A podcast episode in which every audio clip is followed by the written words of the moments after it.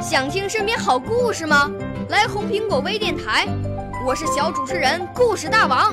想参加娱乐节目互动吗？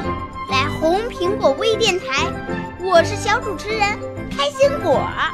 想来我们新闻现场吗？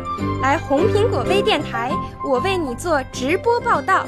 想有个机会脱口秀吗？来红苹果微电台，我带你在精彩栏目中互动开讲。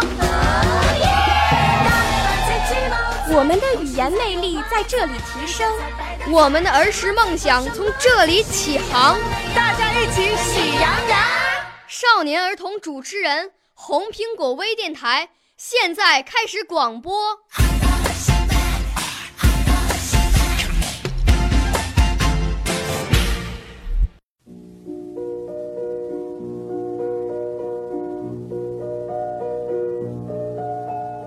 母爱故事发生在西部一个极度缺水的沙漠地区，这里每人每天的用水量只有几斤，饮用、洗漱、洗菜、洗衣，包括卫生口，全部依赖这几斤珍贵的水。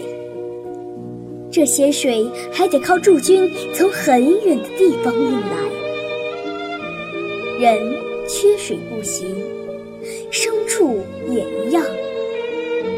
终于有一天，一头向来温顺的老牛挣脱了缰绳，闯到运水车必经的公路旁。运水的军车来了，老牛迅速冲上公路，司机紧急刹车。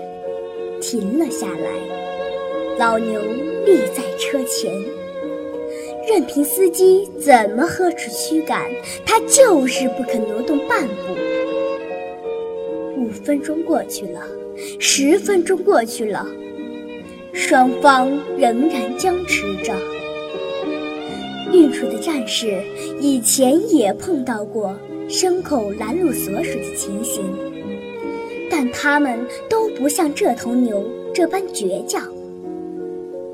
人和牛就这样对峙着，性急的司机反复按响喇叭，可老牛仍然一动不动。后来，牛的主人来了，恼怒地扬起长鞭，狠狠地抽打瘦骨嶙峋的老牛。老牛被打得哀哀叫唤，但还是不肯让开。他凄厉的叫声和着沙漠中阴冷的风，显得分外悲壮。一旁的运水战士哭了，司机也哭了。最后，运水的战士说：“就让我违反一次规定吧，我愿意接受一次处分。”他从水车上取出半盆水，放在牛的面前。出人意料的是，老牛没有喝水，而是对着夕阳仰天长眸，似乎在呼唤着什么。不远的沙堆背后跑来一头小牛，老牛慈爱地看着小牛，贪婪地喝完水。伸出舌头舔舔小牛的眼睛，小牛也舔舔老牛的眼睛。静默中，人们看到了母子眼中的泪水。没等主人吆喝，他们掉转头，在一片寂静中慢慢往回走去。